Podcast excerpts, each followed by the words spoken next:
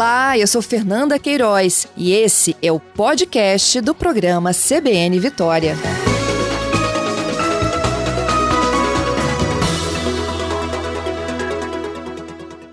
Reblim, bom dia. Bom dia, Fernanda. Bom dia também a quem nos ouve. Muito obrigada aí pela sua gentileza, Reblin. Vamos falar um pouquinho então da, da, da, própria análise que vocês fazem desse resultado, o que surpreendeu vocês em termos de respostas. Então, Fernanda, é, nós é, tomamos uma decisão há algum tempo de que um, um inquérito sorológico, para nós, é uma ferramenta de muita utilidade, porque ela nos dá a percepção exata do que está acontecendo naquele momento é, e nos permite também, para o futuro, definir as diretrizes, as principais ações para fazer o enfrentamento da pandemia. O, o, o, primeiro ponto que chamou a atenção é que nos pareceu, né, a todos que trabalharam na, na pesquisa, que haveria um número menor de pessoas infectadas né, no inquérito anterior. Mas isso se explica em função de algumas questões. A primeira delas é porque nesta fase, algumas pessoas que estavam, né, uma parte da população que estava em restrição domiciliar, porque o comércio não abria, as atividades ainda estavam muito represadas, agora tem mais liberdade de circulação e, portanto, é, não estavam em casa no momento do teste. Então, o grupo que foi testado é um grupo que se expõe menos, portanto, está menos positivo. A segunda parte é que existe o conhecimento de que é, naturalmente há a queda no número de anticorpos ao longo né, da, da, depois que a pessoa adoeceu. Ela adoeceu, os anticorpos sobem, permanecem altos e com o passar do tempo ele diminui. Não que a memória de imunidade da pessoa acabe, ela tem uma memória que fica lá, permanece intacta, mas o número de anticorpos diminui. E os testes que nós fazemos tem mais dificuldade, então, de detectar uma quantidade menor de anticorpos. Essa é a primeira explicação que a gente tem para essa diferença encontrada é, no, nesse, nessa fase do inquérito sorológico. Mas tem uma resposta para isso, Reblin? É, a percepção pelo teste, ela é menor, mas a imunidade, ela existe? Ou a gente a não sabe se essas duas coisas são verdadeiras? Então, até uma discussão grande, né? Mas primeira tese de toda a imunidade é que ela, ao longo do tempo, e não é só para a Covid, aquele número de anticorpos, ele decresce, ele permanece é, na forma das células de memória, que são as células de defesa, permanece é, para qualquer doença intacta. Os anticorpos circulantes diminuem. E esse tipo de teste que a gente faz, ele tem mais dificuldade em detectar um número menor de anticorpos circulantes. Por isso, a gente acredita que isso tem influência. Não que a imunidade diminua. Isso a gente não tem capacidade de dizer ainda a partir desse, dessa análise do inquérito sorológico. Então, o que a gente sabe é que ele fica mais sensível para ser captado. Ele fica com menos sensibilidade para captar um número menor de anticorpos. Isso a gente já sabe. Uhum. Vocês ontem, inclusive, Reblin, anunciaram que vão é, refazer os testes dos 100 primeiros infectados no Espírito Santo. Isso. Exatamente. Qual o objetivo essa é desse é uma, teste? Essa é uma tem um objetivo aí é um teste um pouco um exame diferente, um pouco desse teste rápido. Ele sim mede o nível de anticorpo, é, a quantidade de anticorpo. Então nós nós entramos em contato e as pessoas coletaram essa semana, muito provavelmente já terá o resultado dessas análises. Essas pessoas foram testadas novamente para verificar qual é a quantidade de anticorpo ao longo do tempo, desde o começo até, até a presente data, de, de presença de anticorpo no organismo dessas pessoas. Isso a gente está providenciando também. Isso pode significar a possibilidade de uma reinfecção ou não tem a ver? Nós, nós analisamos todas as possibilidades, também essa da reinfecção. É, nós é, temos já notificação de, de pessoas que fizeram o teste há mais de 30 dias atrás porque tinham sintomas e o teste deu positivo. Passados mais de 30 dias, tiveram sintomas novamente, fizeram o PCR e deu novamente positivo. Então, nós estamos investigando essa condição primeiro, confirmando os testes, se ele é de fato positivo duas vezes, ou se teve alguma, alguma, alguma interveniência, alguma questão que ocorreu operacional no meio desses testes, para aí depois, a partir de um protocolo que a equipe está desenhando, que tipo de investigação deverá ser feita para confirmar se essa pessoa teve um novo quadro da doença ou não.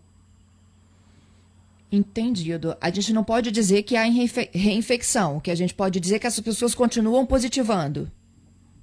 O que a gente tem neste momento é que a pessoa fez duas vezes o teste PCR num espaço em que o segundo teste já deveria ter dado negativo.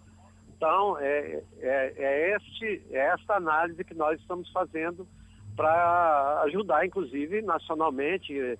Essa situação também ocorre em outros estados, para que a, a, teoria da reinfecção seja ou não confirmada. Uhum. Você pode explicar para a gente o que é essa avaliação que vocês fazem de prevalência por município? Prevalência são então, os casos pre... ativos? A prevalência, a gente calcula mediante o número de pessoas que fizeram o teste e que deu positivo. Então, a gente desenha uma quantidade de pessoas em determinado município que vai fazer o teste. Essas pessoas representam o total da população daquela cidade, por faixa etária, por segmento, por região de moradia.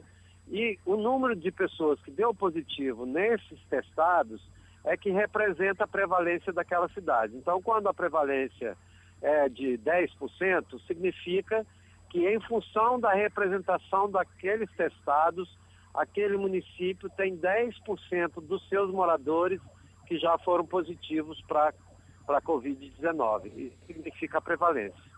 Uhum. No, na pesquisa divulgada ontem, Colatina tem o maior percentual de prevalência, de 8,59%, logo depois vem Vila Velha, Cariacica e Serra.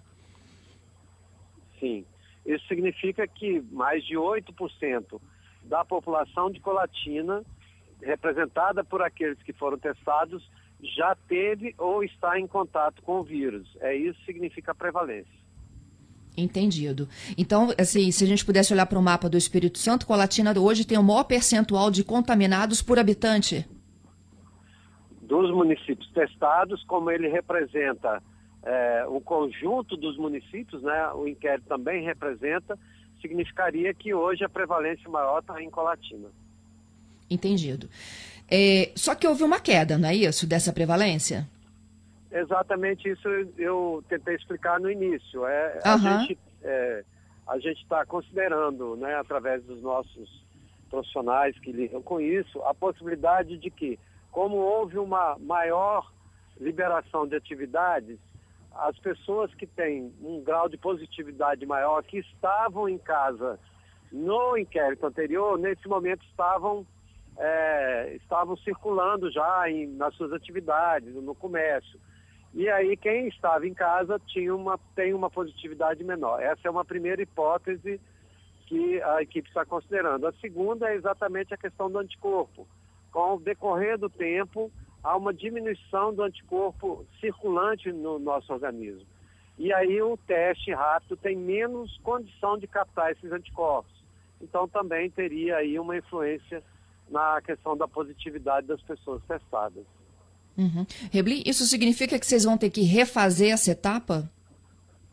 Não, nós vamos continuar é, agora, já no dia 10, 11 e 12, semana que vem, já vamos novamente para campo fazer uma nova coleta e aí está com essa etapa agora, porque ela novamente terá uma continuidade e vai continuar provavelmente com o mesmo grupo populacional e as mesmas cidades. Então, nós vamos de novo compreender a evolução da doença, tanto na, em cada município que participou do, do, do, do inquérito na primeira etapa, quanto é, por região do estado, Grande Vitória e interior. Uhum. Vamos falar um pouquinho do perfil? Então, nós identificamos algumas questões importantes na, na, nessa, nessa etapa do, do. Não tem muita diferença entre faixas etárias nessa etapa. Ou seja, a doença ela está se disseminando tanto no adulto jovem quanto é, na pessoa idosa, é, preferencialmente entre as mulheres, né? Tá, tem uma, uma característica um pouquinho diferente aí da, da anterior, né? Especialmente na questão da faixa etária. É, pretos e pardos continuam com uma é, prevalência maior do que, né, uma positividade maior do que as outras etnias. É, e tem várias outras análises que foram feitas, não tem diferença entre número de dormitórios presentes na, nas moradias.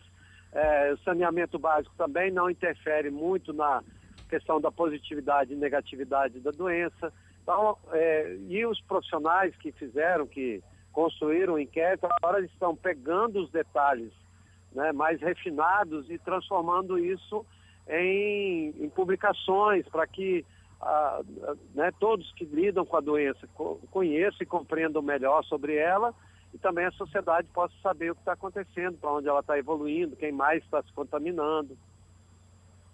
É, um dos, dos, dos, gráficos apontados é de que quem usa o transporte mais de três vezes por semana e por mais de 30 minutos tem se contaminado mais.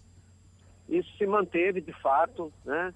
É, é, e é obviamente um ponto importante porque aglomera pessoas num, num espaço mais restrito e portanto é, a própria a nossa secretaria lá de mobilidade e transporte ela já refez seu protocolo tanto para os terminais quanto para a saída dos ônibus. Então é, é importante, a gente sabe que é, é, complexo, não é simples, mas que as pessoas possam é, seguir essas orientações, evitando o, os momentos que tem mais pessoas no transporte coletivo, usando horários diferentes daqueles que, que talvez por uma atividade não essencial a gente fosse utilizar. É, o, o, inquérito também é, confirmou que regras de higiene e cuidados pessoais é importantíssimo na transmissão da doença. Então, não higienizar a compra do supermercado ou da compra e, que entra para nossa moradia, para nossa residência, não lavar os, o que a gente recebe é, de, de frutas, de verduras, coloca mais em risco de adoecimento. Da mesma forma, não usar máscara, utilizar a máscara de maneira inadequada ou não higienizar as mãos com álcool e gel, foram perguntas feitas para quem deu positivo. Testou, deu positivo, se faz um elenco de perguntas. Quem não adota estas práticas tem mais risco de adoecer de, do que quem adota essas práticas. Então, o inquérito nos ajuda a compreender também o comportamento das pessoas que adoecem. Uhum. Existe uma comprovação já para esse item aí, de limpar o, os objetos que chegam em casa? Então, há uma recomendação geral de todos os especialistas que devemos higienizar tudo que entra na nossa casa, devemos tomar este cuidado.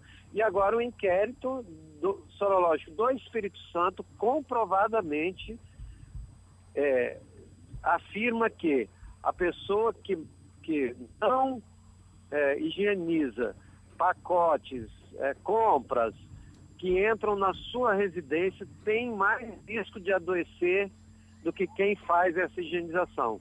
Então, o inquérito aqui nosso traz essa informação e agora de maneira calculada, científica. É importante que a gente mantenha tanto a regra da a mesma da mesma forma, a pergunta foi sobre o uso de máscara, sobre higienização das mãos. Quem não faz o uso adequado, quem não lava e quem não mantém as mãos uh, utilizando sabão e água ou álcool e gel, tem mais risco de adoecer do que quem faz essas práticas. Uhum. O inquérito apontou que quase metade da população não desenvolveu sintomas, não é isso? Só descobriu que estava contaminado depois do teste? É, 47% das pessoas é, não apresentaram é, sintomas, não, não, não perceberam que tiveram a doença. Isso é, é, é importante. Então, qualquer pessoa, por enquanto, a, a, doença não acabou, ela precisa se colocar como alguém que pode transmitir a doença para outra pessoa. Ah, eu não tenho sintoma. Ainda assim, eu sou um risco para outra pessoa. Então, o comportamento deve manter essa lógica: distanciamento, utilização de máscara, lavagem das mãos. Porque, mesmo quem não sente nada, pode transmitir a doença para outras pessoas.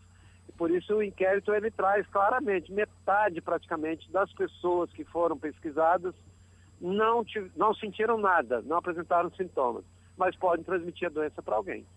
Uhum. É, vocês anunciaram também que esse mês de agosto é de novas decisões em relação à fase que a gente vive da pandemia. O que pode mudar dessas semanas para frente? Então, é, o secretário definiu bem, agosto é um mês para nós de transição é, entre uma diminuição dos casos e a estabilidade de maneira consolidada. Então, nesse momento, nós observamos se há alguma alteração nas curvas da Grande Vitória, das principais cidades que já liberaram é, maioria das atividades, ou uma boa parte das atividades, se isso está mantendo a tendência de queda que está prevista, que está sendo observada, ou se ela tem alguma alteração. Da mesma forma, é, a partir da metade de agosto, nós devemos ter queda já em algumas regiões, e algumas cidades do interior, para ir se consolidando, para é, no início de setembro a gente confirmar que houve uma estabilidade geral no Espírito Santo é, para essa doença.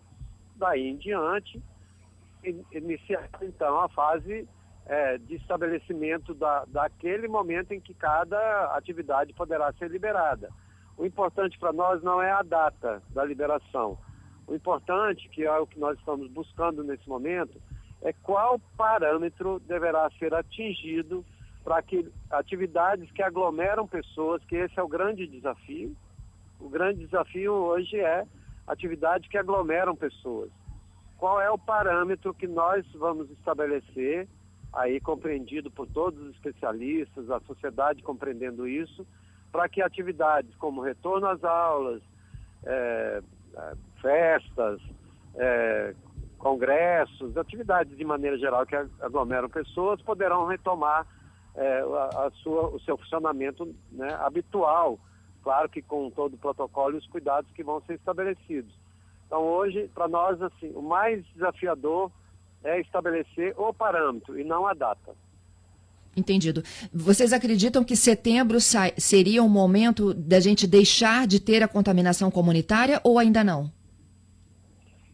Tudo indica que setembro, com essa, com essa, é, com essa tendência que nós temos na Grande Vitória e é, observada a partir de, do final do, da segunda quinzena de agosto, uma queda no interior para uma consolidação também em setembro, tudo indica que setembro é o mês que nós teremos é, a, a consolidação da queda dessa primeira curva.